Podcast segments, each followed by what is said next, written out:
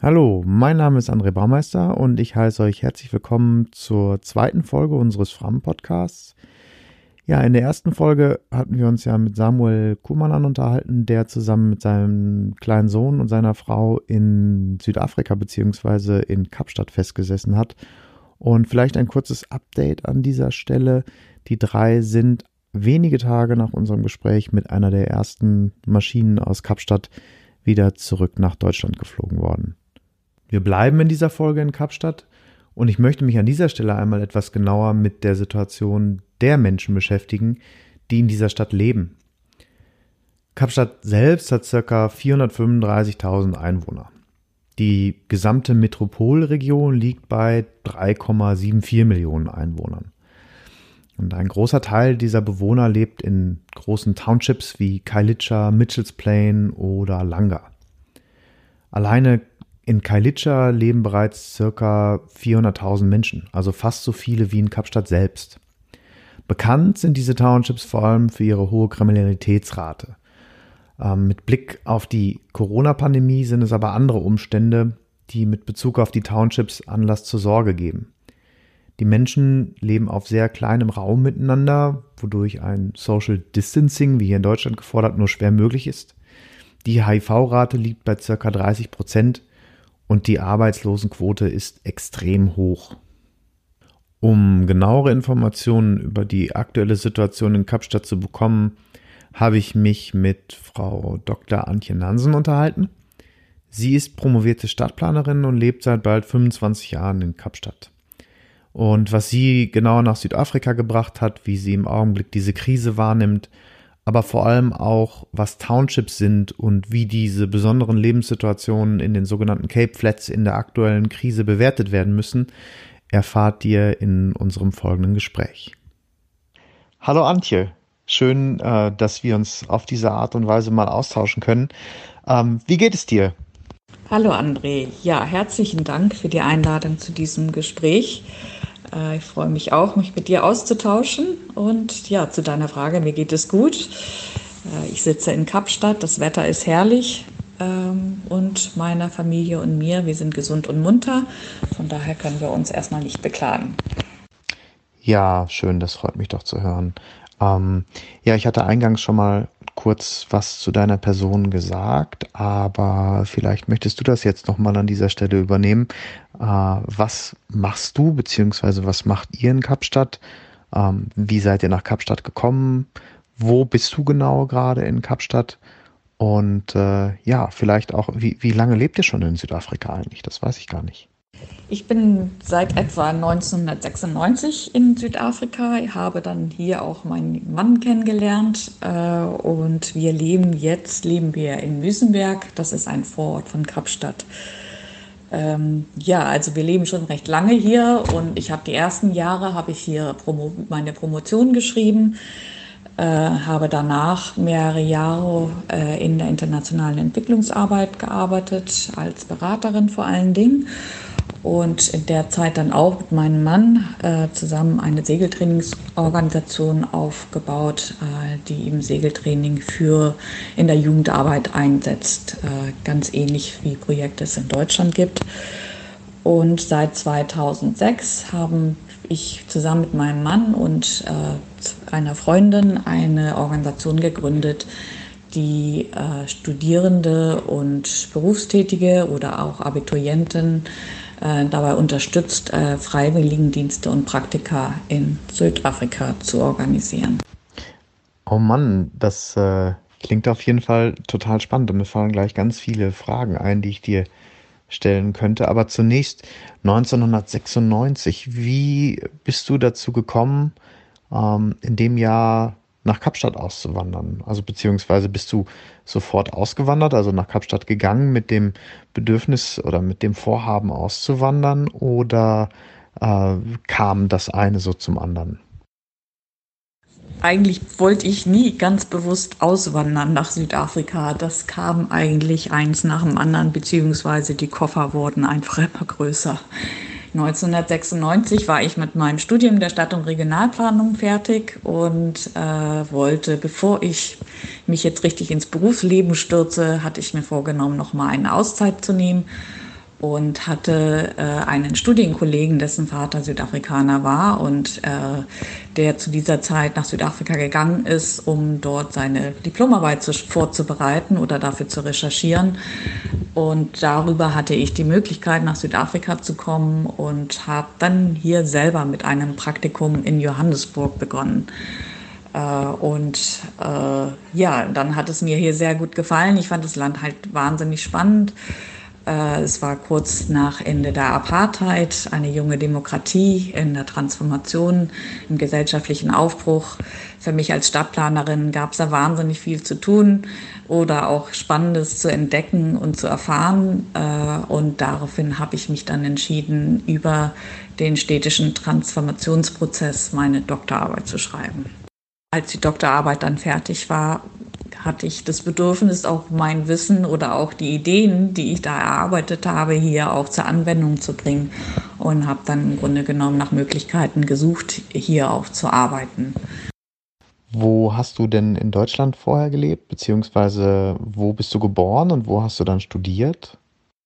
Ich bin geboren in Schleswig-Holstein und auch aufgewachsen und bin zum Studium dann zunächst nach Göttingen gegangen, habe dort mit Geografie Ethnologie und Soziologie begonnen, hatte dann die Möglichkeit, über das Erasmus-Programm äh, nach Irland zu gehen und dort weiter zu studieren und bin dort inspiriert worden von einem Geografieprofessor, der sich sehr auf Stadtanalyse und Stadtplanung konzentriert hatte und bin dann nach meiner Rückkehr aus Irland nach Oldenburg gegangen, um dort an der Uni Stadt- und Regionalplanung zu studieren. Das konnte man dort damals als Aufbaustudium auf einem Geografie-Grundstudium studieren. Und das fand ich total spannend. Äh, und das war sozusagen die Inspiration aus Irland, die mich dann nach Oldenburg gebracht hat. Dort habe ich dann auch meinen Abschluss gemacht, meinen Diplomabschluss. Und mein Doktorvater war auch tatsächlich noch an der Oldenburger Uni. Und gleichzeitig hatte ich dann hier in Südafrika an der University of Cape Town meine zweite Betreuerin für die Doktorarbeit.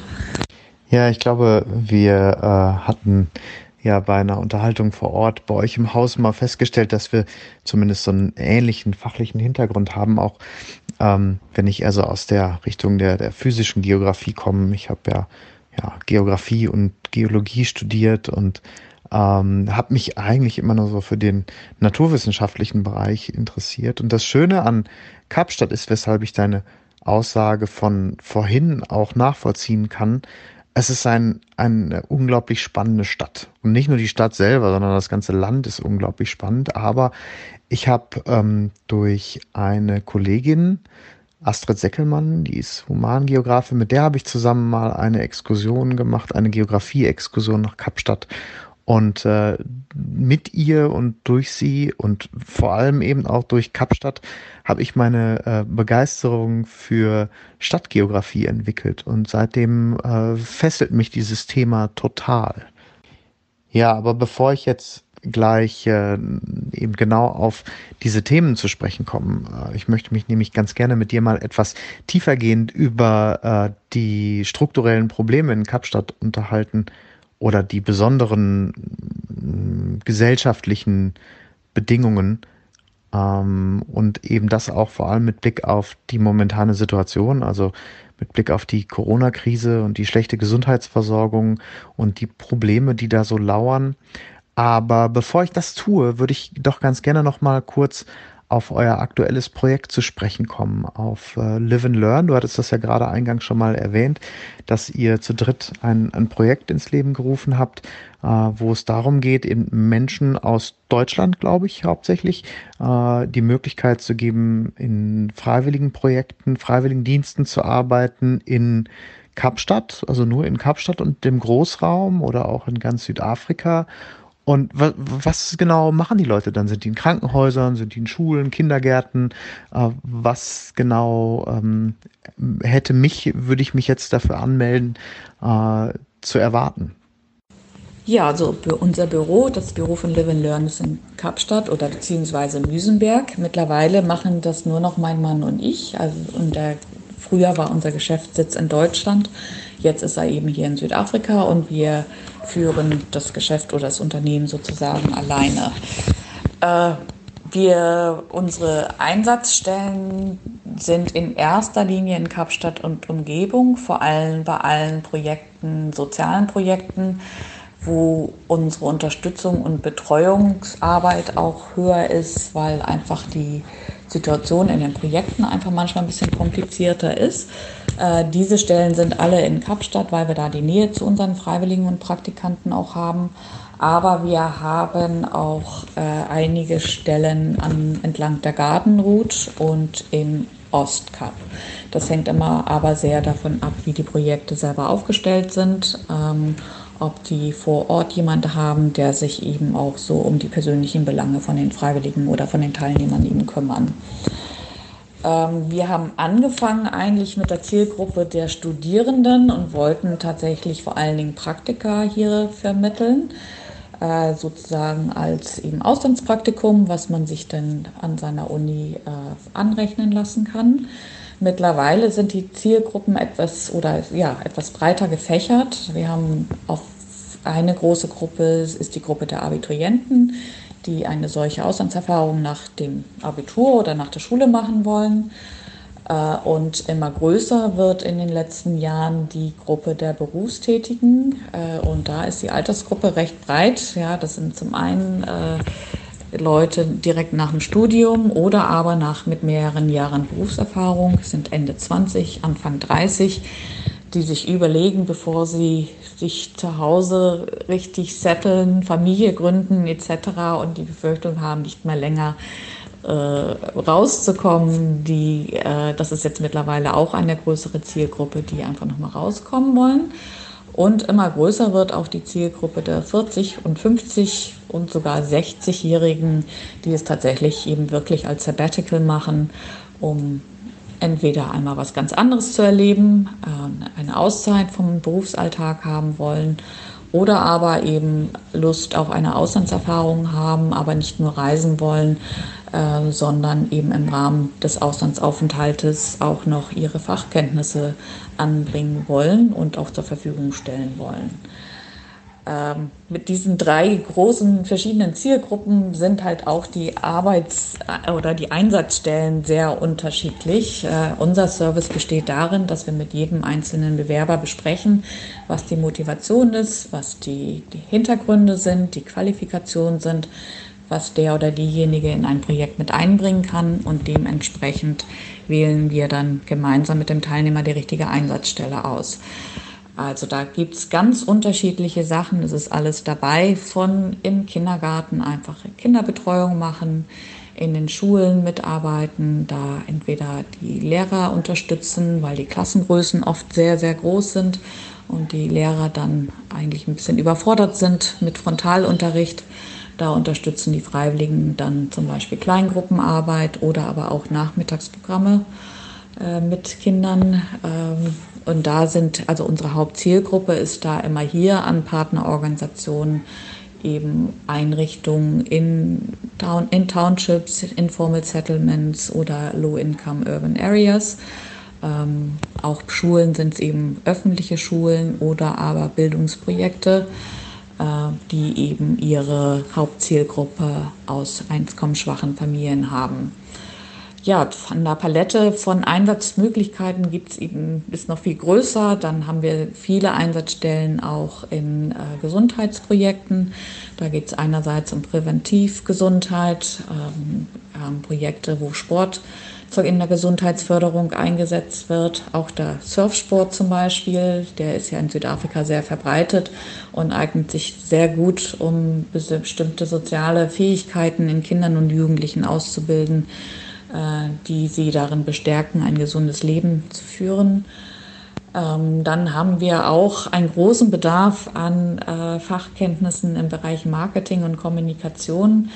Ähm, da haben wir viele gemeinnützige Partner, die da unheimlich dankbar über Fachkenntnisse äh, von Berufstätigen oder auch Studierenden sind, ähm, die zum Beispiel auch Webseiten mit aufbauen, Newsletter schreiben, Social-Media-Strategien mitentwickeln ähm, oder aber auch Funding-Anträge, ähm, also Projektanträge mithelfen zu recherchieren, Daten zu sammeln äh, und so weiter. Also die Bandbreite ist groß. Das ist jetzt alles im sozialen Bereich gewesen. Dann haben wir natürlich auch ähm, Einsatzmöglichkeiten im Bereich Natur- und Tierschutz. Südafrika ist natürlich spannend für viele, eben mit der mit Wildlife Management, die sogenannten Big Five. Da gibt es viele private Game Reserves und auch Nationalparks, in denen man die Teams unterstützen kann, ähm, die Reserves nachhaltig zu bewirtschaften oder auch Forschungsprojekte mit zu unterstützen. Ähm, dann haben wir auch andere Projekte. Das ist ein zweiter Schwerpunkt im Bereich Natur- und Tierschutz, das ist nachhaltige Entwicklung. Und da geht es sehr viel um nachhaltige Landwirtschaft, ähm, auch äh, verbunden dann mit Armutsbekämpfung, ähm, dass zum Beispiel äh, Menschen in der nachhaltigen Landwirtschaft ausgebildet werden und auch im Small-Scale Farming. Ähm, das ist zum Thema Landreform ein wichtiges Thema.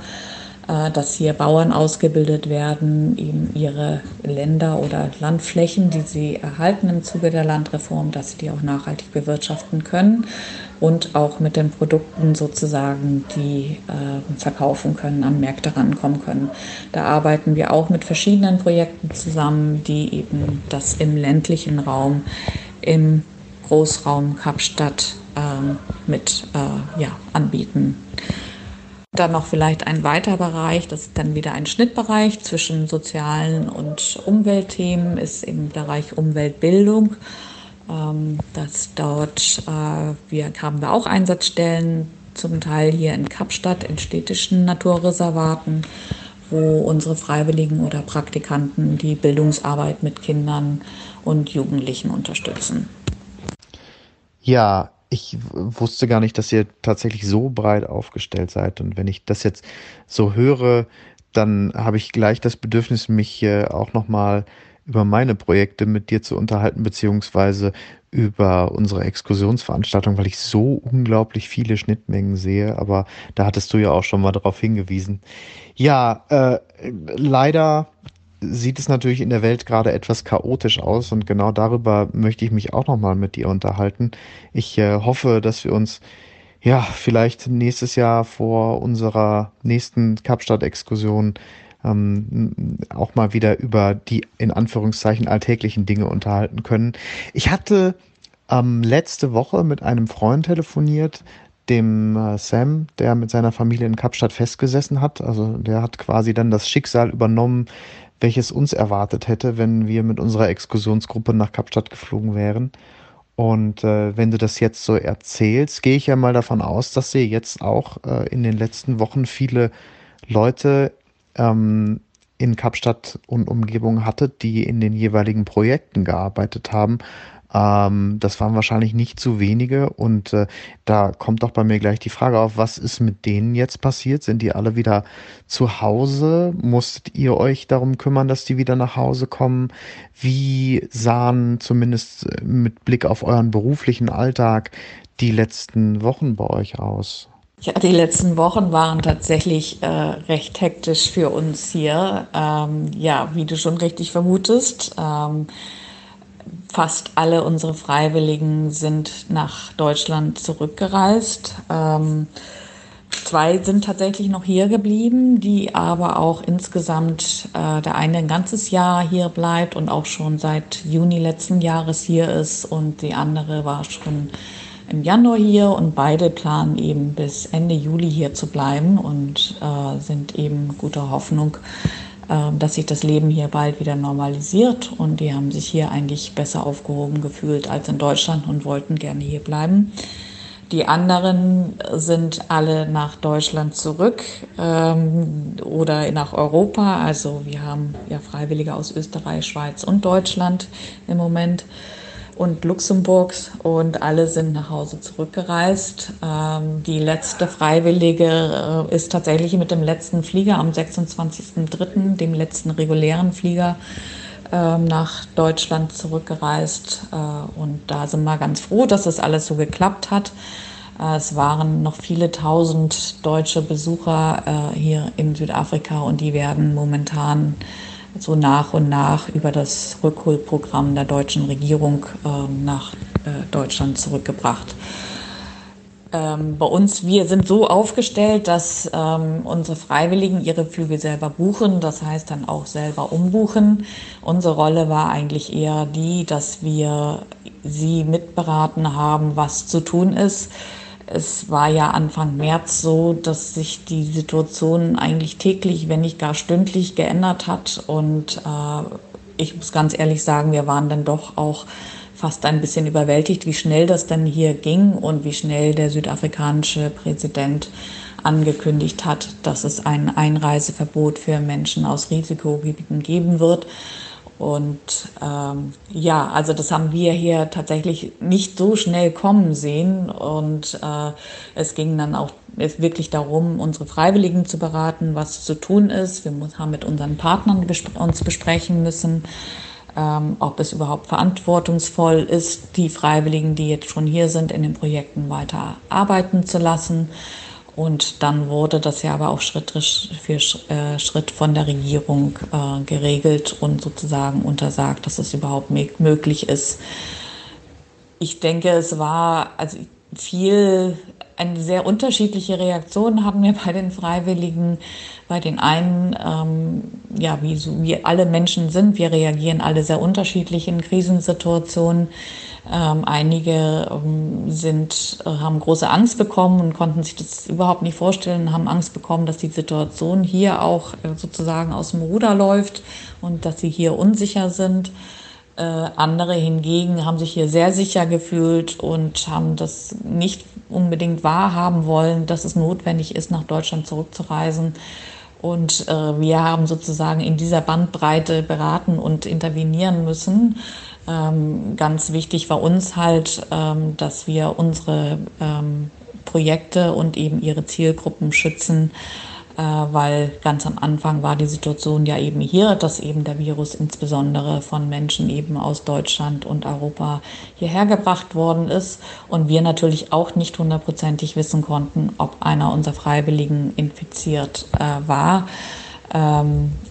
Und mussten halt uns immer äh, in dem Sinne dann eben für die Nummer sicher entscheiden. Gleichzeitig war ein weiterer Teil, was wir mit den Freiwilligen oder wo wir die Freiwilligen unterstützt waren, waren einerseits eben auch zu erkundigen, wie das mit den Tests läuft. Ähm, wir hatten tatsächlich Freiwillige mit Symptomen, die haben wir äh, den, die haben wir unterstützt, einen Test zu absolvieren. Gott sei Dank ist er negativ ausgefallen. Und dann natürlich, gerade für unsere jüngeren Freiwilligen, standen wir dann auch mit den Eltern in Kontakt um deren Fragen zu den verschiedenen Themen zu beantworten und grundsätzlich eben auch beides Freiwillige und ihre Eltern oder Angehörigen eben äh, auf die richtigen Quellen der Informationsquellen zu verweisen. Ähm, ich weiß nicht, wie es in Deutschland war, aber hier war es gerade am Anfang auch so, dass unheimlich viele Fake News äh, verbreitet worden sind. Ähm, und da war nicht immer ganz klar, was macht jetzt Sinn, was ist richtig, wer sagt was und woran müssen sich die Freiwilligen oder die Teilnehmer halten. Ja, es ist ganz interessant, was du sagst, dass ihr die Situation auch nicht wirklich habt kommen sehen. Ich habe jetzt gerade noch mal geschaut in der südafrikanischen Presse. Die habe ich nämlich unmittelbar vor unserer Abreise äh, fleißig verfolgt, um halt zu gucken, wie die Lage sich im Land ändert. Und ich sehe hier noch einen Eintrag vom März 2013, äh, ja, wo sich im Prinzip ähm, alle noch gegen den Präsidenten gestellt haben, weil der immer noch gesagt hat, es sei viel zu früh, einen Einreisestopp zu verhängen. Und das war am 13. März. Am 15. März kam dann die Nachricht, dass äh, ein Einreisestopp von Ramaphosa verhängt wurde. Also innerhalb von zwei Tagen hat der Präsident dann doch wohl seine Meinung geändert. Und ich ähm, kann eure Situation gut nachvollziehen. Wir hatten nämlich äh, so eine große WhatsApp-Gruppe, wie gesagt, mit insgesamt 20 Studierenden, wo wir die Situation besprochen hatten. Und wir waren ähm, freitags, auch samstags noch wirklich in der Stimmung loszureisen, äh, bis dann halt so die ersten moralischen Bedenken aufkamen, wo man sich dann halt einfach gefragt hat, kann man es überhaupt verantworten, als Europa oder Europäer ähm, aus einem aus einem Hochrisikogebiet nach Südafrika zu reisen, wenn ähm, die Bevölkerung Südafrikas sich eigentlich schon dagegen ausspricht, dass Menschen, also quasi potenziell infizierte Menschen ins Land einreisen.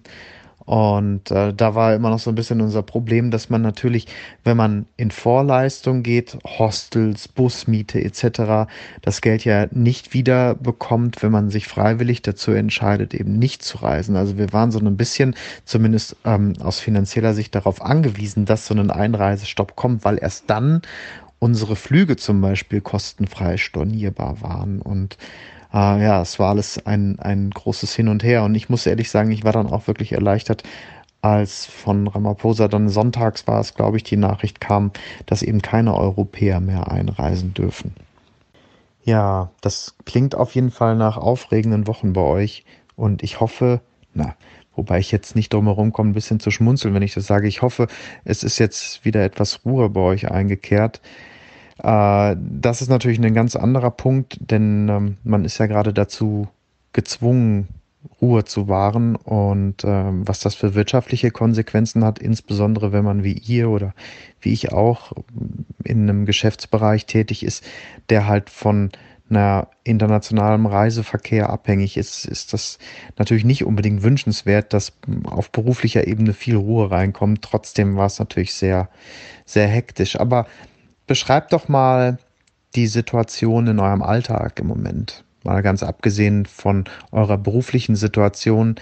Die ähm, Restriktionen in Kapstadt sind ja nun mal etwas extremer als die Situationen, die wir hier in Deutschland gerade haben. Äh, erzähl doch mal ein bisschen darüber.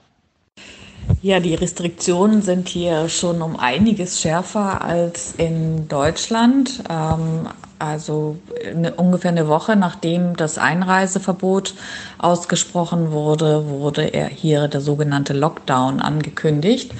Äh, das bedeutet, ähm, dass alle an ihre Unterkünfte gebunden sind, das Haus nicht mehr verlassen dürfen, außer sie müssen zum Einkaufen oder zum Arzt oder sie arbeiten in einem der essentiellen Berufszweige, also als Arzt, als äh, in den Supermärkten oder in äh, anderen sozialen Programmen, Altenpfleger, Feuerwehr, Müllabfuhr etc. Diese Dinge, die laufen alle noch. Alle Privatpersonen sind sonst sehr streng äh, daran gebunden, eben im Haus zu sein. Dies wird auch kontrolliert. Ähm, wir wohnen 500 Meter vom Strand weg. Äh, wir dürfen nicht an den Strand. Äh, der Strand ist leergefegt.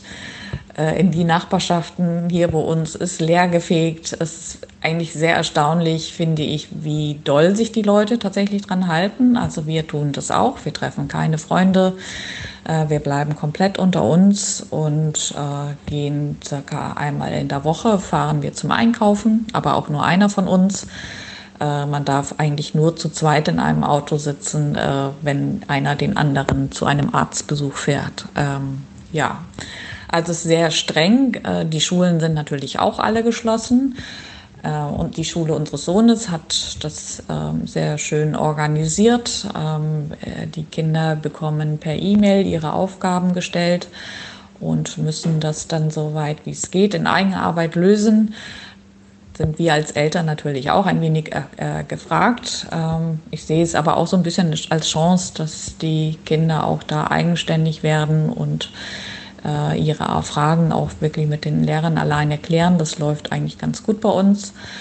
Ähm, auch andere Sportprogramme, zum Beispiel äh, unser Fußballverein hat, äh, macht jetzt so Online-Sessions, bietet er an, einmal am Tag werden da YouTube äh, kleine äh, Trainingssessions durchgeschickt.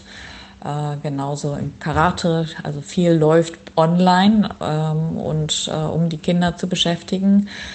Ähm, dann gibt es hier, was sehr schön organisiert ist und überall in Südafrika läuft aber nicht in allen Stadtteilen so gut. Hier in Müsenberg, finde ich, läuft es eigentlich sehr gut. Da gibt es einen, äh, verschiedene Nachbarschaftskomitees, Straßen- und Stadtteilkomitees, wo die gegründet worden sind, äh, damit diejenigen, die zum Beispiel kein Auto haben, nicht einkaufen fahren können, oder aus anderen Gründen eben vielleicht zu verletzlich sind und deswegen sich nicht in der Öffentlichkeit zeigen wollen etc., dass man da einen leichten Austausch hat und eben mögliche einfache Strukturen hat, um sich gegenseitig zu unterstützen. Das läuft sehr gut. Auch dort wird ähm, eben auf verschiedensten Ebenen werden dann auch soziale Angebote gemacht, eben auch Yoga-Sessions online. Ähm, Storytelling äh, wird online gemacht etc.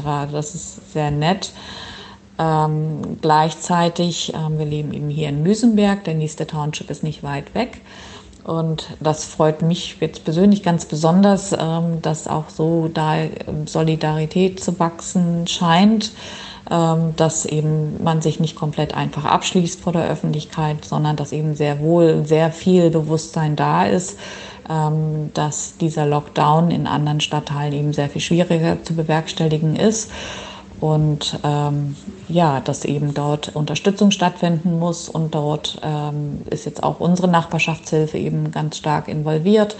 Die wichtigsten Dinge, also im, im Sinne von Suppenküchen, Ernährung eben oder auch eben Versorgung mit äh, äh, gesundheitlichen äh, Mitteln, dass äh, das eben organisiert wird über diese Nachbarschaftshilfe und das läuft auch sehr gut unser Arbeitsalltag, wie du dir vorstellen kannst und ähnlich wie bei dir. Also unser normales Geschäft ist natürlich komplett zum Erliegen bekommen ähm, oder gekommen. Äh, wir versuchen das Beste draus zu machen. Es ist ja nicht unbedingt so, dass man in der Situation weniger Arbeit hat. Ja, man muss vor allen Dingen eben viel erklären und auch kommunizieren ähm, und äh, auch ja, Ängste beruhigen etc. Wir haben natürlich einige, die jetzt in den nächsten Monaten kommen sollten und da ist natürlich noch überhaupt nicht klar, wann oder wie das in, äh, eben stattfinden kann. Ähm, auch da ist es, geht es eben auch darum, ähm, dass wir versuchen, möglichst schnell oder uns so aufzustellen, dass möglichst schnell Normalität wieder hergestellt werden kann nicht nur wir als eben als Unternehmen, das in der internationalen Reiseindustrie ähm, sich engagiert, sind eben davon betroffen, sondern natürlich ganz, ganz viele kleine Unternehmen hier in Südafrika ist, äh, auch. Äh, die ganze Food and Restaurants, also die ganzen Restaurants haben keine Kunden mehr, es ist alles geschlossen. Ähm, die äh, ganzen Reiseveranstalter äh, sind geschlossen, können keine Touren mehr anbieten und so weiter. Und dort hängen halt viele Jobs immer noch von ab. Auch die Parking Guards, äh, die Parkwächter, die es hier an jeder Ecke und Ende gibt, haben zum Beispiel keine Jobs mehr. Ähm, und natürlich viele andere kleine Tagelöhner und so weiter, die eben momentan sehr hart betroffen sind und viel härter betroffen sind, weil äh, da weniger nochmal Auffangmöglichkeiten da sind. Und auch das versuchen wir eben auf unsere Weise eben auch einen Beitrag dazu zu leisten, dass das Leben möglichst schnell wieder äh, normal wird. Das heißt, wir beraten jetzt unsere Freiwilligen ähm, die in den nächsten Monaten kommen wollten, so dass sie sich so aufstellen, dass wenn es möglich ist zu kommen, dass sie das dann auch sehr schnell tun können. Die, die, der positive Aspekt in dieser Situation ja ist, äh, dass tatsächlich eben viele Fluggesellschaften äh, doch sehr kulant sind mit der Umbuchung von, ähm, von, von Flügen. Äh, auch unsere Partner hier, die Unterkünfte zur Verfügung stellen, sind auch alle bereit, eben kostenlose Umbuchungen zu ermöglichen. Äh, ja, also da wird von allen Seiten eben unheimlich viel gemacht und Kulanz gezeigt, um ähm, das sehr schnell wieder eben ins, in die Normalität zurückzubringen. Ja, ich denke, das ist ein großer Wunsch von uns allen, möglichst bald wieder in die Normalität zurückzukehren, wobei sich natürlich die Frage stellt, inwieweit das möglich ist. Aber das ist natürlich eine, eine andere, eine andere Diskussion. Klar, äh, die Tourismusbranche in Kapstadt ist eine Wachstumsbranche und die leidet natürlich gerade im Moment besonders unter dieser Situation. Ich ähm, habe ja immer mit einem Backpackers äh, in Müsenburg zusammengearbeitet, mit dem Stoked Backpackers und der Henley, ich weiß gar nicht, ob du ihn auch kennst, ähm, aus Malawi hat mir jetzt mitgeteilt, dass er wieder zurück nach Malawi geht, weil das Stoked halt komplett geschlossen hat. Und so geht es natürlich vielen, vielen anderen Unternehmen vor allem den, den kleinen Unternehmen, die in der Tourismusbranche tätig sind. Aber du hattest gerade auch schon so schön eine Situation angesprochen oder eine Besonderheit, äh, eben vor allem den, den Bereich des, des informellen Sektors. Du hattest von den Parkguards gesprochen. Das sind natürlich Leute, die können sich nicht, wie wir hier in Deutschland beispielsweise, auf einen Rettungsschirm oder irgendwas derartiges verlassen. Die sind davon abhängig, dass das Leben in Kapstadt pulsiert. Die passen auf die Autos auf. Für diejenigen, die es nicht wissen, die Parkguards sind eigentlich auf jedem Parkplatz zu finden und äh, den gibt man halt Geld dafür, dass sie aufs Auto aufpassen. Und äh, das sind natürlich auf Kapstadt verteilt viele, viele Menschen, die in diesem Sektor oder in anderen informellen Sektoren tätig sind. Und äh, das ist natürlich jetzt eine Sache, über die ich mich auch mit dir ganz gerne mal unterhalten würde. Jetzt hattest du ja gerade eben schon erwähnt, dass ihr in Müsenberg in unmittelbarer Nachbarschaft zu den Townships lebt. Ähm, jetzt muss man natürlich den Leuten, die sich mit Kapstadt oder mit Südafrika noch nicht wirklich beschäftigt haben, einmal kurz erklären, was eigentlich Townships sind. Und äh, hierfür muss man sich so ein bisschen mit der Stadtstruktur in Südafrika allgemein auskennen und auch mit der Geschichte. Und das ist insbesondere auch der Grund, warum ich mich jetzt gerade mit dir unterhalte, da du ja als promovierte Stadtplanerin in Südafrika ja Expertin bist. Vielleicht kannst du einmal ganz kurz erklären, was die Townships eigentlich sind? Der Begriff der Townships, der kommt tatsächlich noch aus der Apartheid-Zeit äh, und aus der Apartheid-Ideologie, äh, dass die schwarze Bevölkerung eigentlich in ländlichen Regionen leben sollte und dass die Städte die Lebensorte der Europäer sind. Ähm, es war tatsächlich so gedacht, der Township, ja, dass die Orte, äh, die der, der schwarzen Bevölkerung sind die sind sozusagen Schiffe, die vorübergehend an den Städten andoggen und dann wieder verschwinden, wenn man sie nicht mehr braucht sozusagen. Äh, also die Idee war, dass äh, die schwarze Bevölkerung nicht äh, permanent in den Städten lebt, sondern in den sogenannten Homelands. Das waren die Regionen, die eine scheinbare Selbstregulierung äh, hatten, äh, die weitestgehend in den ländlichen Regionen waren. Also zum Beispiel die Transkei und die Siskai gab es verschiedene Homelands, ähm, wo die schwarze Bevölkerung permanent leben sollte. Zum Arbeiten durften sie in die Stadt kommen, weil die weiße Bevölkerung eben Arbeitskräfte benötigte. War im Grunde genommen so eine Art Gastarbeiterprinzip. Der Begriff, der wird heute noch benutzt, auch mit äh, gewissem Stolz. Es ist eigentlich kein schlechter Begriff, den darf man eigentlich getrost verwenden. Es gibt eigentlich auch sehr viel Stolz auf Township-Kultur äh, die sich ihm über die vielen Jahre herausgewickelt hat. Ähm, was vielleicht noch wichtig ist, ist, dass äh, die Unterscheidung in formale und Wohngebiete und in informelle Siedlungen es gab während der Apartheid tatsächlich geplante Townships, ähm, die äh, für die schwarze Bevölkerung gedacht waren. Ähm, zum Beispiel Kayelicha ist ein großer geplanter Township in Kapstadt. Das Wort Kayelicha ist aus, er kommt aus Isinghasa und bedeutet neues Zuhause. Und Kayelicha war geplant als das neue Zuhause von, für die größer werdende schwarze Bevölkerung, die eben äh, in den 60er, 70er Jahren äh, dann in Kapstadt benötigt wurde. Es gibt äh, in der weiteren Apartheid-Ideologie gab es dann auch eine Untertrennung und eine Teilung von Townships äh, für verschiedene Bevölkerungsgruppen. Äh, ich habe jetzt eben von der schwarzen Bevölkerung getroffen. Die Apartheid-Regierung hat noch weiter differenziert, eben in die schwarze Bevölkerung, die Colored-Bevölkerung und die Asian Indian-Bevölkerung äh, als Race Groups, äh, Rassegruppierungen. Ähm, zu der Gruppe der Schwarzen zählten die ähm, ja, Ureinwohner sozusagen Südafrikas, ähm, in erster Linie ländliche Bevölkerung, ähm, eben wie gesagt aus den Homelands. Äh, und die Colored-Bevölkerungsgruppe äh, ist eine verschiedene, sehr heterogene Gruppe. Teilweise sind es, äh, sind es die Kinder aus gemischten Ehen, teilweise sind das die Ab ähm, Nachfahren der Sklaven. Äh, und teilweise sind es auch die Nachfahren der San und Khoikhoi People in ähm, Südafrika. Und die Gruppe der Asian Indians sind die Nachfahren der indischen und malaiischen, äh, vor allen Dingen und asiatischen, japanischen, chinesischen Bevölkerungsgruppen, die in den 30er, 40er Jahren nach Südafrika gekommen sind. Wichtig bei der heutigen Zusammensetzung der Townships ist vielleicht noch auch das Prinzip eben der Apartheid-Politik, eben die nicht weiße Bevölkerung eben auch nochmal aufzuteilen, eben in, die verschiedenen äh, Bevölkerungsgruppen, damit sich kein, äh, keine gemeinsame Solidarität und ein gemeinsamer großer Widerstand gegen die weiße Bevölkerung bilden konnte.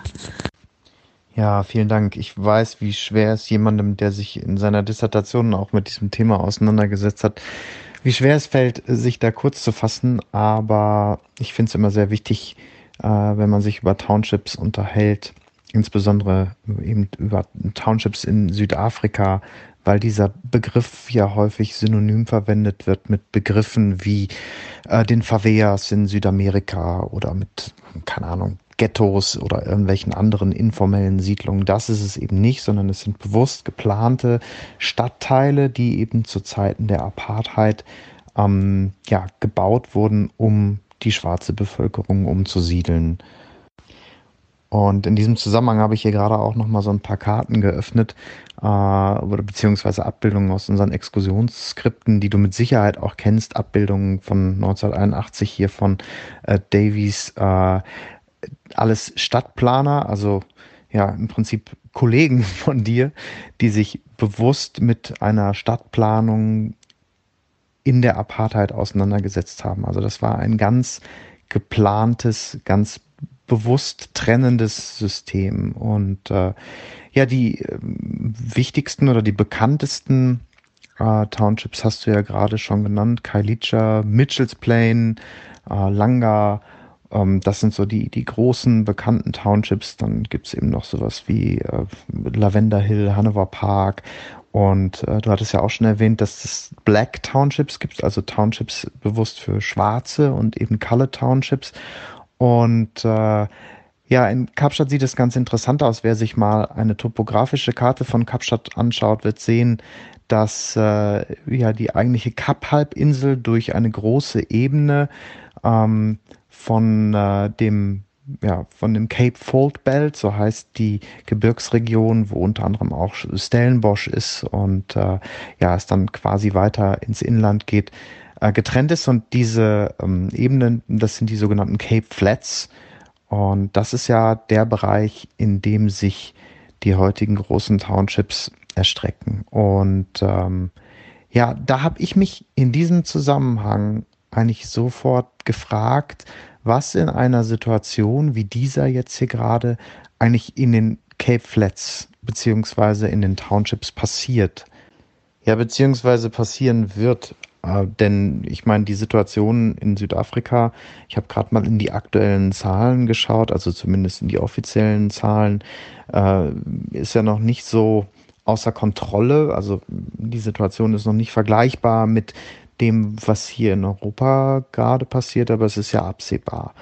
Und ähm, ich muss jetzt immer sehr vorsichtig sein, wenn man darüber redet, weil man eben häufig ähm, in Klischees denkt und spricht, Townships, äh, da herrscht nur Armut, da herrscht nur Unglück, äh, da herrschen nur Krankheiten und ganz schlechte Bedingungen. Dem ist eben nicht so. Trotz alledem ähm, hat diese Apartheidsregierung oder das Regime eben durch diese ganz klare Trennung dazu beigetragen, dass es eben heute nicht nur eine Trennung nach Hautfarben, sondern eben auch eine soziale, ganz klare soziale Trennung gibt, die die Townships, wo der Anteil der schwarzen oder dunkelhäutigen Bevölkerung auch schon wieder so Begriffe, mit denen man vorsichtig sein muss. Ich benutze da tatsächlich immer noch die Begriffe der Apartheid. Also ich rede wirklich von Blacks und Coloreds, was das halt vereinfacht, wenn man über diese Zeit spricht.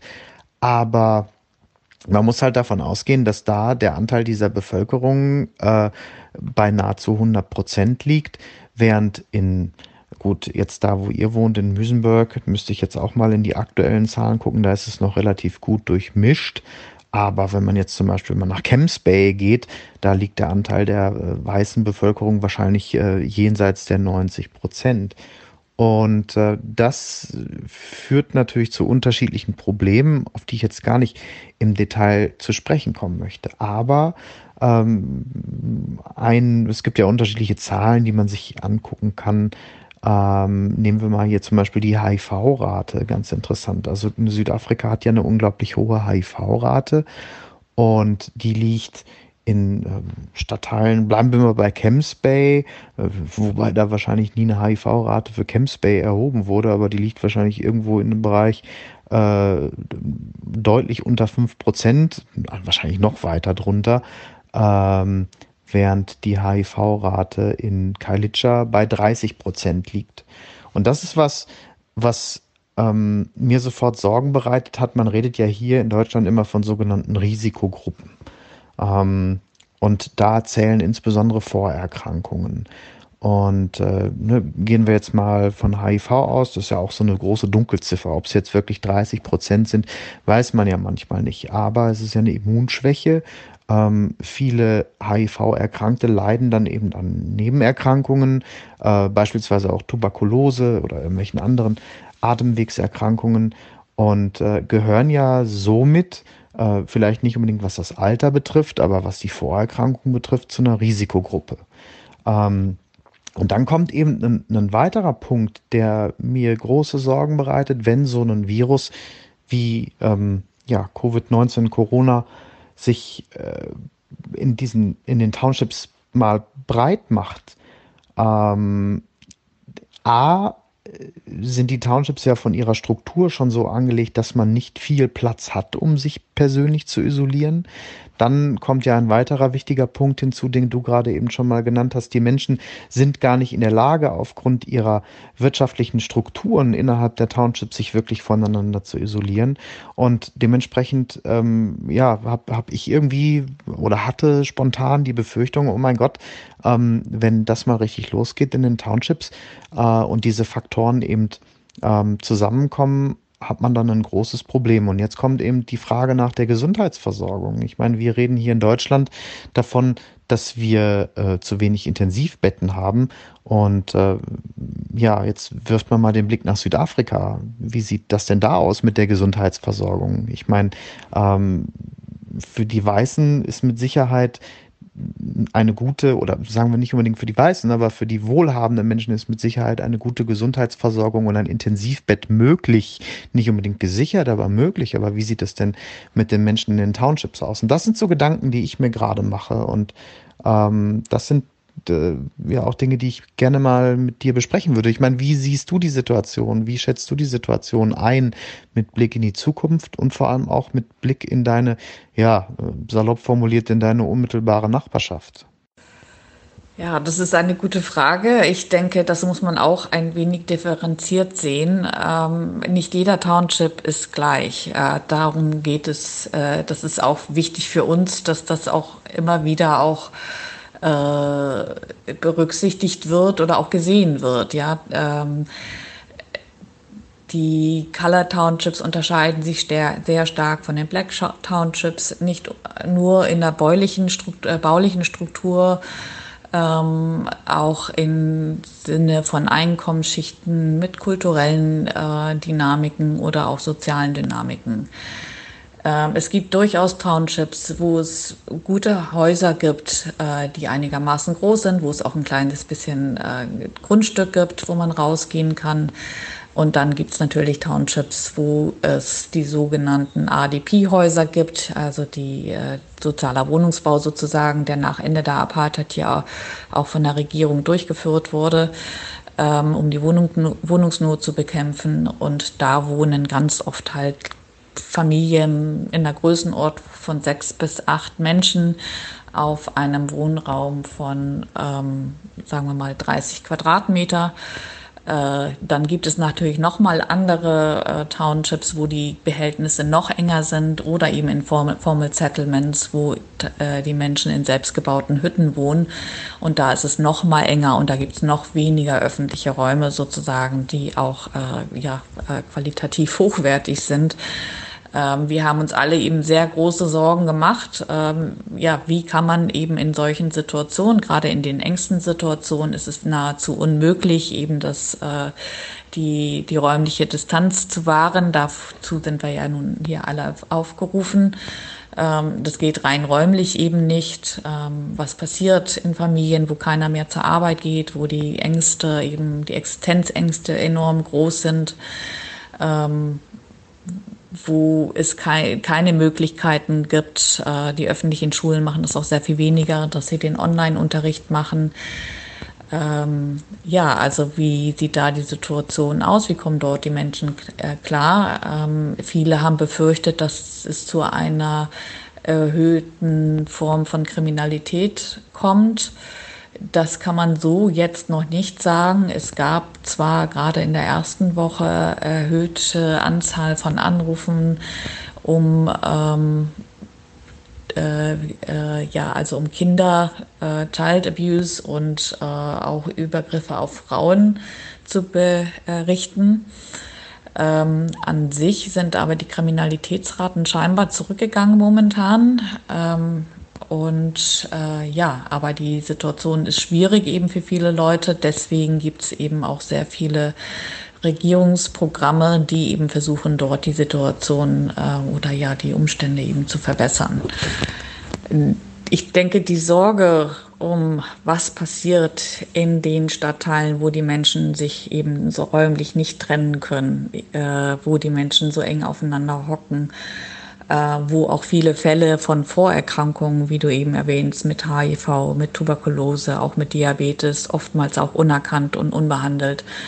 Ähm, genau, die Sorge, was passiert, wenn der Coronavirus in diese Regionen kommt, war der Auslöser dafür, warum der Präsident äh, so früh diese sehr strengen Regeln auferlegt hat.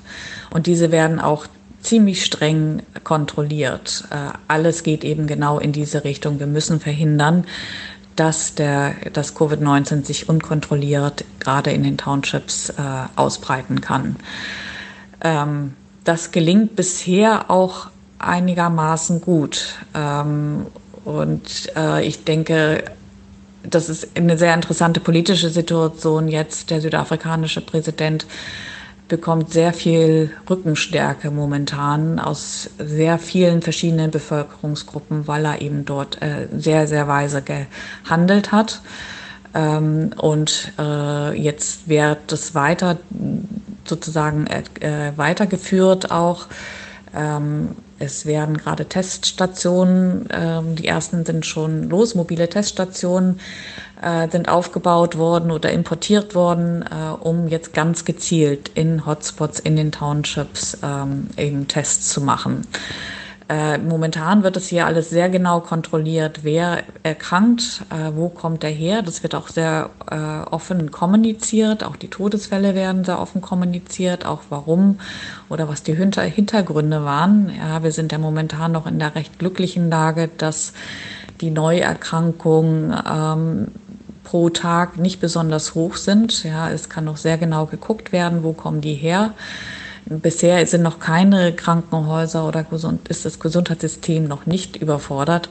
Aber es wäre komplett überfordert, wenn die Situation so äh, gewesen wäre oder ist wie in Deutschland. Dann bin ich mir auch sicher, unser Gesundheitssystem hier in Südafrika hat nicht die Kapazität, äh, Corona in so einem Ausmaß kontrolliert äh, zu managen.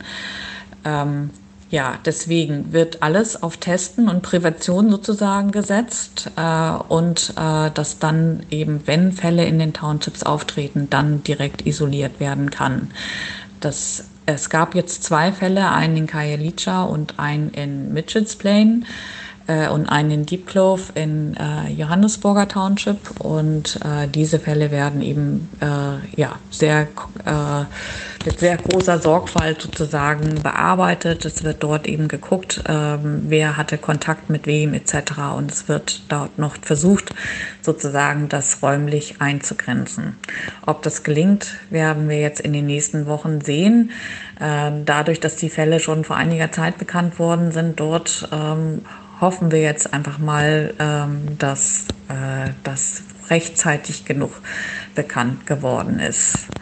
Vielleicht noch ein anderer Punkt, ähm, der Hoffnung macht, äh, dass ähm, das Gesundheitssystem zumindest Unterstützung bekommt.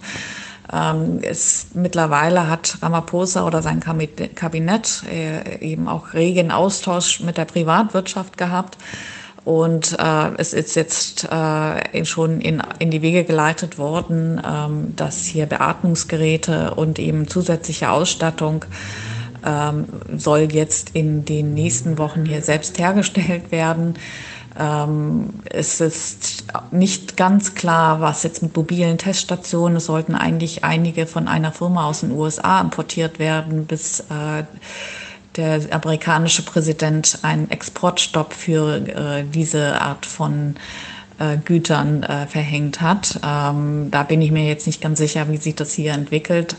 Äh, aber das ist auch so ein Fall, ja, inwieweit gibt es jetzt dort internationale Solidarität auch, dass jetzt die Länder, die jetzt schon weit fortgeschritten sind und die Krise schon teilweise überwunden haben, können die ihre Ausstattung und Ausrüstung äh, jetzt weitergeben an die Länder, die es brauchen. Ähm, ja, aber grundsätzlich denke ich, dass unser, dass das südafrikanische Gesundheitssystem eben nicht ausgestattet ist, um eine Massenerkrankung ähm, zu bewerkstelligen oder zu bewältigen. Deswegen ist ganz klar die Regierungsstrategie, äh, die Kurve der Erkrankungen oder der Neuinfektionen abzuflachen und äh, sozusagen die Erkrankung über einen längeren Zeitraum ähm, eher in Kauf zu nehmen als alle auf einmal ich denke, das ist auch ein, für einen Fall wie Südafrika eben absolut richtig und ähm, ist ganz interessant. Ähm, der Ramaphosa bespricht sich auch mit seinen äh, Kollegen auf dem afrikanischen Kontinent und da gibt es sehr viel Austausch und Diskussionen. Ähm, und der Blick geht nicht so sehr eben nach Europa und sondern in, in die westlichen Länder, sondern eben in andere Länder des globalen Südens, die auch eventuell mit anderen Lösungen arbeiten, weil sie eben auf einer Grund, äh, sozusagen auf einer anderen Infrastruktur und Ausgangssituation aufbauen. Und dann vielleicht noch als, äh, wie bei uns die Situation hier in Büsenberg aussieht, da bin ich ja vorhin schon mal kurz drauf eingegangen. Ähm, ich denke, das ist vielleicht auch, ich weiß es nicht genau, wie es in Deutschland ist, aber ich finde es hier eben sehr schön, dass hier ist man sich einfach bewusst, der Staat kann nicht alles tun, der ist damit überfordert. Und deswegen sind hier die Leute in, in so einer Situation doch sehr bereit, äh, ihre eigene Zeit, Energie, Kräfte, Fähigkeiten und so weiter auch einzusetzen äh, um eben die Regierung in ihren äh, Anstrengungen zu unterstützen. Das ist ja nicht immer so, gerade in Südafrika nicht. Ja, wenn man jetzt hier nochmal unterscheiden will, auch es, äh, mir geht's ähnlich wie dir. Ich habe auch mal Probleme mit den Kategorien weiß, schwarz, colored umzugehen, äh, weil die halt auch nicht immer ganz treffend sind. Aber sprechen wir jetzt mal von der wohlhabenderen Bevölkerung, die eben äh, auch Zugang zu privater äh, Gesundheitsvorsorge hat, etc. Äh, gerade die wohlhabende Bevölkerung ist nicht immer unbedingt unterstützend, äh, wenn es darum geht, Regierungsgelder oder Infrastruktur eben in den Townships etc. zu investieren. Aber in so einer Situation auf jeden Fall. Und äh, naja, und auch in, in so einer Situation werden tatsächlich doch Solidarität wieder mobilisiert und äh, sehe ich auch als eine Chance von einer Krise, ähm, dass äh, sich hier in Südafrika sich mehr Leute wieder bewusst werden, wie wir einfach voneinander auch abhängen, ähm, wie wichtig es ist, dass wir aufeinander aufpassen und dass wir das äh, auch jenseits der Grenzen der traditionellen Stadtteile tun äh, und auch äh, über die Einkommensgrenzen hinweg äh, dies tun und dass es ein absolutes Muss ist. Ich glaube, in diesem besonderen Fall ähm, ist es tatsächlich ein bisschen so hier in Südafrika, dass diejenigen, die eben sehr mobil sind, was eben das Reisen in andere Länder angeht, tatsächlich ein bisschen schlechtes Gewissen haben, äh, dass eben der Virus hier eingeschleppt worden ist, ja, und dass es so ein Verantwortungsgefühl besteht. Ähm, dass auch äh, diejenigen, die eben das vielleicht dafür verantwortlich sind, dass der Virus hierher gekommen sind, dass sie auch damit äh, sich engagieren, äh, darauf aufzupassen, dass, äh, ja, dass er sich hier nicht zu weit ausbreitet. Ähm, und das ist ein großer Unterschied, äh, wenn es äh, jetzt darum geht, zu vergleichen, wie engagieren sich Bevölkerung oder Menschen jetzt zum Beispiel in anderen Krisen mit HIV zum Beispiel, hast du angesprochen, äh, damit verbunden Tuberkulose.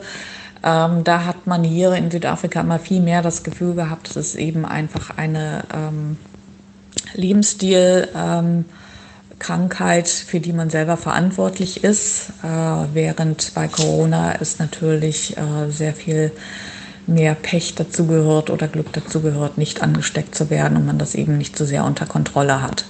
Insbesondere nicht, wenn man nicht die Möglichkeiten dazu hat, sich der Selbstisolation sozusagen ähm, zu verschreiben. Und äh, das ist eine interessante Entwicklung und das ist auch interessant, wenn ich mit Freunden oder eben ja mit ganz so Bekanntenkreis äh, im Supermarkt wird auch noch geredet, man sich so mit Menschen unterhält. Äh, es ist eine andere Art der Krise als die, die Südafrika bisher so kennt. Ja, und gerade Kapstadt ist ja in den letzten Jahren ziemlich äh, von, von Krisen in Mitleidenschaft gezogen worden, wenn man jetzt einfach mal an äh, den großen Brand denkt. Äh, wann war das? 2015, glaube ich, das große Feuer. Äh, dann die letzten Jahre der Dürre. Ähm, das blendet man ja schon wieder vollkommen aus. Also da war ja ähm, der, der Peak, ich glaube 2019 oder 2018 ähm, das war ein riesengroßes Thema und jetzt das. Also ich habe mir tatsächlich nur an den Kopf gefasst und dachte mir, meine Güte, die arme, äh, die arme Mother City wird schon wieder von der nächsten Krise heimgesucht, wobei das jetzt natürlich eine globale Krise ist. Aber eine Sache interessiert mich tatsächlich gerade noch. Ähm, du hattest es äh, ja dann auch nochmal angesprochen, das Thema HIV in den Townships, also eine, eine andere Form des Problems, die ähm, ja in der Regel immer so abgestoßen wird von den weißen Südafrikanern. Das ist so ein Problem der Schwarzen. Und es ist ja auch häufig ein, ein Problem, was von den Schwarzen, äh, von den Schwarzen, da sind wir jetzt schon wieder. Ähm, du weißt, wie ich es meine und ich hoffe, die Hörer wissen auch, wie ich es meine. Aber was von den Betroffenen unterschiedlich gehandhabt wird. Und da gibt es ja immer so ein bisschen das Problem mit der traditionellen Medizin und der Schulmedizin. Es gibt die Traditional Healers und es gibt unterschiedliche Ansätze, wie man wie man HIV äh, betrachtet und dementsprechend auch behandelt. Und du hattest ein anderes Problem angesprochen, ähm, ein zeitgemäßes oder ein zeitgemäßer Begriff, die Fake News. Äh, Fake News gibt's ja in, Bezug auf HIV in den Townships schon seit Ewigkeiten. Es werden einfach falsche Nachrichten und falsche Informationen verbreitet. Und ähm, das habe ich mich auch sofort gefragt. Hier geht es ja jetzt quasi wieder um ein, ein Virus, welches ja von der Schulmedizin und von der Wissenschaft als solches bezeichnet wird. Und äh, die Schulmedizin oder die Virologen sind ja Schulmediziner, haben ihre, ihre Strategien, wie sie damit umgehen. Äh, werden diese Strategien denn von den Bewohnern der Townships denn einfach so angenommen oder gibt es da eben auch ja Gegenstimmen, die das alles nicht für bare Münze nehmen? Ich denke, diese Sichtweise oder ja, diese Wahrnehmung, das ist alles nicht so schlimm und ähm, ja, der Virus betrifft mich nicht, etc. Das ist ganz interessant. Also in Südafrika zumindest, glaube ich, geht es durch die gesamte Gesellschaft, egal welche Hautfarbe, welcher Stand äh, der äh, äh soziale Stand etc. Äh, hab, ich habe ein bisschen den Eindruck, dass das zumindest mit den Leuten, die, mit denen ich in Deutschland Kontakt habe, sehr ähnlich ist, ähm, dass es da auch sehr viele Zweifler gerade am Anfang gab. Ähm, und äh, genauso ist es hier auch und das wirklich Grundwerk in allen Bevölkerungsschichten. Ich glaube, wir haben ein riesiges Glück, dass in diesem Fall hat der südafrikanische Präsident hat ganz klare Worte gesprochen und hat sich viel Mühe gegeben, die Situation sehr klar darzustellen, hat von Anfang an umfassende Ansprachen äh, an die Bevölkerung gehalten, ähm, macht auch regelmäßig noch Updates äh, und informiert sehr klar und sieht auch sehr klar die äh, Haltung der Regierung dar. Das war beim Thema HIV halt ganz komplett anders in Südafrika, wo halt sogar die Präsidenten, äh, die in dieser Zeit äh, an der Macht waren, äh, selber sich sehr ähm, unverantwortlich verhalten haben und auch mysteriöse Heilungsstrategien ähm, äh, erwähnt haben. Ich denke, vielen Leuten ist das Bild vom Jakob Zuma bekannt, der unter der Dusche steht, die Karikatur, wo er unter der Dusche steht und sagt, dass äh, er hat kein HIV, weil er habe geduscht. Ähm, diese Situation ist jetzt komplett anders. Ja, auch von Anfang an hat Ramaphosa sehr klar formuliert, äh, dass das Verte äh, Verbreitung von Fake News strafbar ist. Es ist tatsächlich in Durban ein Geschäftsmann, ähm, der positiv getestet worden ist und äh, zur, in die Quarantäne musste, aber dennoch in sein Geschäft gegangen ist, der ist angeklagt, des Mordes angeklagt worden. Äh, das war gleich in der ersten Woche. Äh, und auch jetzt gerade vor ein oder zwei Tagen hat äh, eine Ministerin hat sich äh, äh, die Ministerin für Telekommunikation hat auf ihren Social Media Kanal ein Bild eingestellt, wo sie sich während ihrer Lunchpause äh, mit einer Freundin getroffen hat. Und äh, auch diese ist jetzt vom Dienst suspendiert und auch dort eine ganz klare Anweisung und auch Handhabe eben des Umgangs mit falschen Nachrichten. Ähm, das ist der große Vorteil an dieser Situation jetzt, ja, dass sich während ähm, der Hochzeit der Ver Verbreitung von HIV ähm, dort von verschiedensten Führungspersönlichkeiten so unterschiedliche Nachrichten verbreitet worden sind. Das hat sicher dazu beigetragen, dass auch dann die Menschen hier ihre eigene Wahrheit äh, gefunden haben. Ähm, auch HIV ist nochmal ein viel, sehr viel komplexeres Thema, weil es einfach äh, auch mit kulturellen, ähm, sagen wir mal, ja, also kulturell bedingt ist, wie eben auf zum Beispiel auf Geschlechtsverkehr, Sex, Beziehungen zwischen Mann und Frau. Ähm, das ist so sehr stark kulturell überlagert und damit sehr viel komplizierter sozusagen zu ähm, bearbeiten. Ähm, in diesem Fall jetzt, äh, du hast es vorhin angesprochen, mit den Traditional Healers, die eben ihre eigenen Ansätze, Heilungsansätze haben, die ja auch in, beim Thema HIV eben sehr unterschiedliche Positionen bezogen haben äh, und dort eher gespalten waren. Äh, so ist es jetzt so, dass Ramaphosa auch eben die Traditional Healers, ähm, die Vereinigung der Traditional Healers in jetzt der, dieser Woche getroffen hat und mit ihnen ein gemeinsames Vorgehen besprochen hat. Ich denke, da ist, haben wir das große Glück, dass Ramaphosa ein sehr weiser und ähm, ja, sehr reflektierter Präsident ist, ähm, der auf verschiedensten Ebenen auch äh, konsultiert und sich berät und damit äh, die verschiedenen Strukturen auf seine Seite bringt oder hinter sich bringt und damit eben auch eine gemeinsame, geschlossene sozusagen Herangehensweise eben gefunden wird und nicht zu viel Spaltung passieren kann. Äh, genau, auch hier gab es noch ein anderes Beispiel, war, dass ähm, äh, hier auch vor ein paar Tagen ging ein, ein über WhatsApp und Facebook ging ein Beitrag rum. Da hat jemand hier aus Kapstadt einen Beitrag gemacht äh, und hat verbreitet, äh, dass Tester, also jetzt Testteams hier durch die Gegend gehen und man sollte sich auf keinen Fall testen lassen, weil ähm, der, die Tests wären verseucht und die würden äh, die Menschen anstecken. Auch dieser äh, Mensch ist sofort gefunden worden und ähm, festgenommen worden beziehungsweise vorgeladen worden. Und auch hier ist sofort eine ganz klare Aussage getroffen worden und verbreitet worden, dass es sich um Fake News handelt.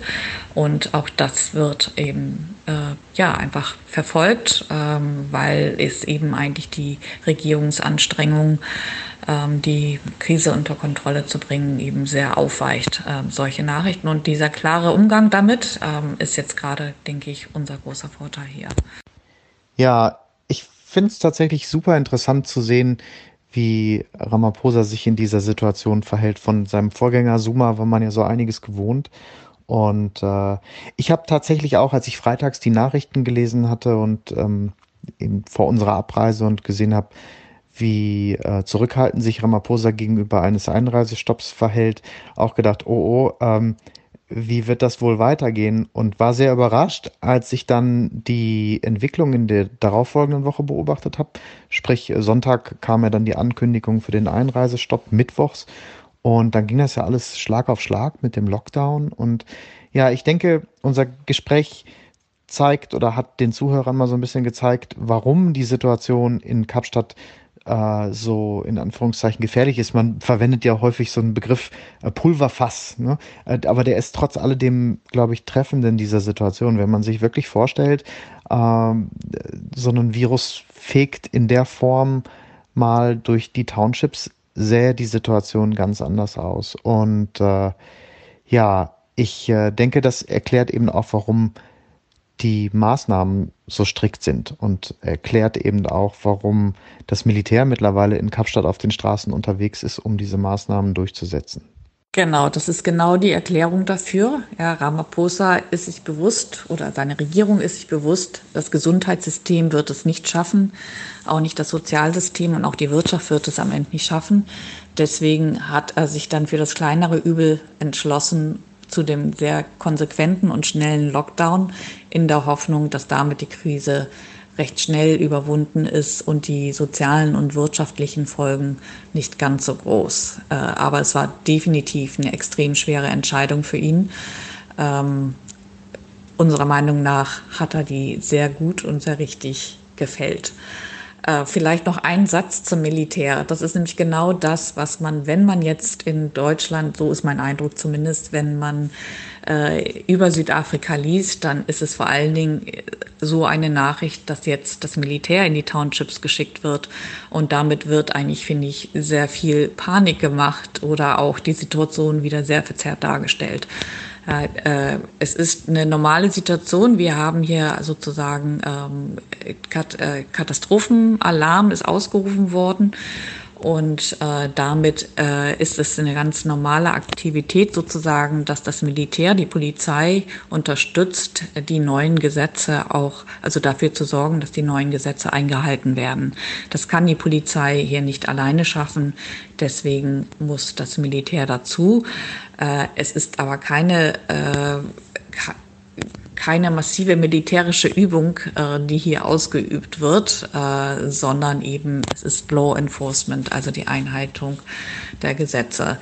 Ähm, es gab sicher hier und da auch Auseinandersetzungen dann zwischen dem Militär oder denjenigen, die die Gesetze sozusagen implementieren mussten oder dafür sorgen mussten, dass sie eingehalten werden, eben gerade in der ersten Woche, wo das eben alles total ungewohnt und neu war.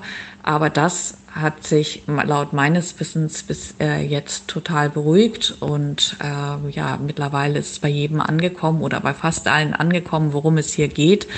Und deswegen wird sich auch nicht mehr aufgelehnt oder wird sich eben nicht gegen das Militär aufgelehnt oder irgendetwas. Und es ist auch nirgendwo Chaos ausgebrochen. Also das ist mir nochmal ganz wichtig, dass wir, äh, dass das hier nochmal rüberkommt, ähm, dass äh, hier ist die Situation oder die Lage eigentlich sehr ruhig äh, und alles sehr geordnet und koordiniert. Ähm, und ich finde es eben unheimlich gut organisiert momentan alles.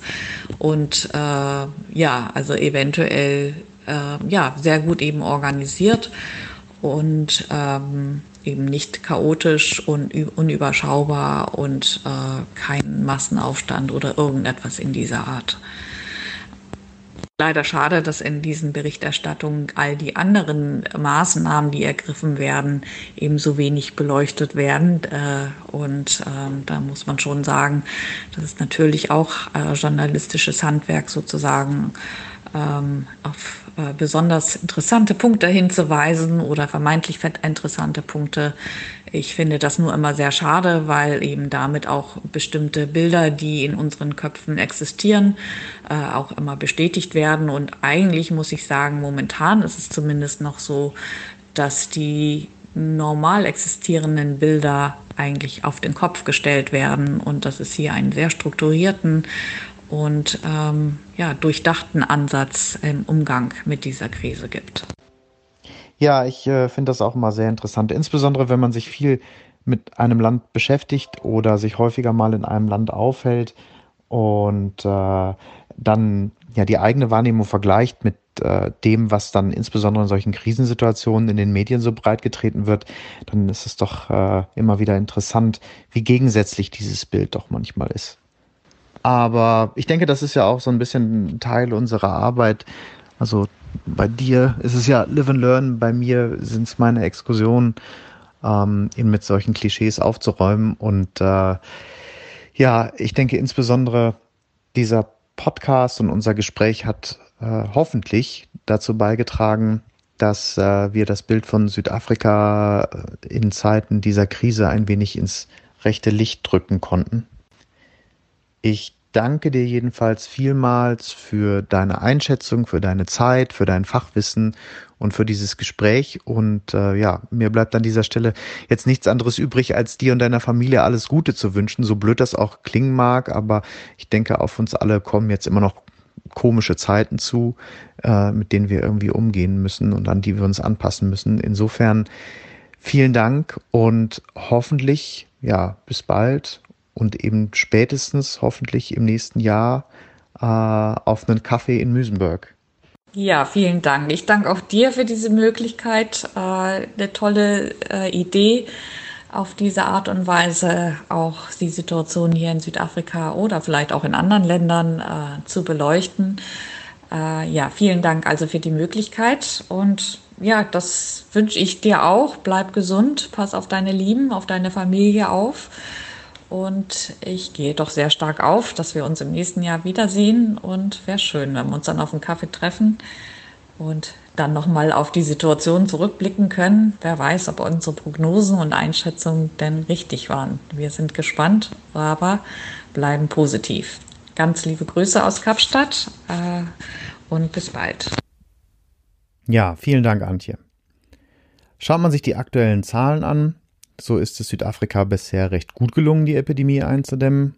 Heute am 15. April wurden im gesamten Land insgesamt 2400, knapp über 2400 Fälle bestätigt.